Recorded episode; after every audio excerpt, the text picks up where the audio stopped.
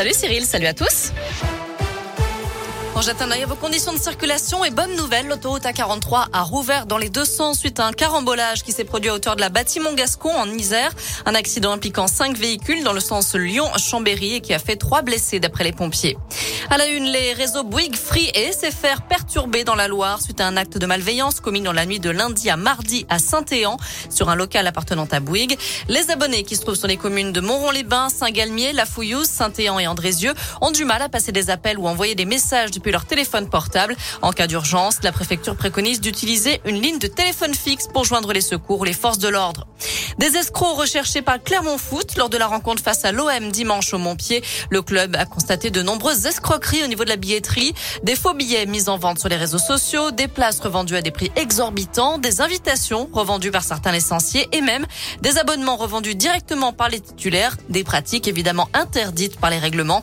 Le Clermont Foot a donc mis en ligne un formulaire sur son site internet pour récolter des infos et identifier les escrocs en vue de les sanctionner. Il y aura bien un marché de Noël à Saint-Etienne cette année, annulé en 2020 à cause de la crise sanitaire. Il sera de retour à partir du 20 novembre sur la place de l'hôtel de ville de saint Le détail du programme arrivera dans les prochains jours. En bref, elle avait qualifié les réunionnais d'autochtones ayant gardé leur gène sauvage. Fin de citation. Brigitte Bardot a été condamnée aujourd'hui à 20 000 euros d'amende pour injure publique. Lamborghini, diamants, montres de luxe ou vin de prestige, plus de 300 lots d'objets saisis ou confisqués par la justice française seront mis aux enchères demain à Bercy. En foot, un ancien Stéphanois retenu en équipe de France, Didier Deschamps a dévoilé sa liste des joueurs retenus pour les deux prochains matchs des Bleus.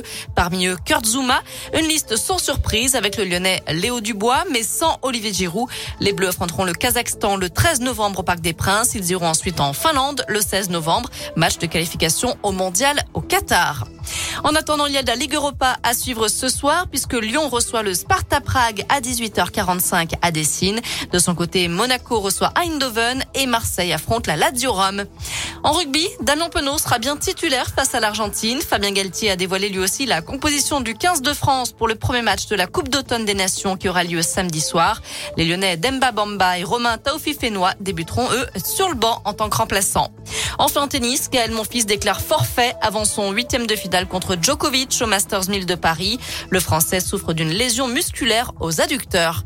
Voilà pour l'essentiel de l'actu de ce jeudi. On jette un œil à la météo avant de se quitter. Et pour cet après-midi, malheureusement, c'est bien, bien mitigé. C'est les nuages qui prennent le dessus. On aura quand même quelques éclaircies, même si elles seront bien, bien timides. Mais Météo France annonce également des averses un peu partout dans la région dans les prochaines heures. Les températures varient entre 16, euh, entre 7 et 11 degrés pour les maximales. Et ça va durer à peu près comme ça jusqu'à la fin de la semaine. Merci beaucoup.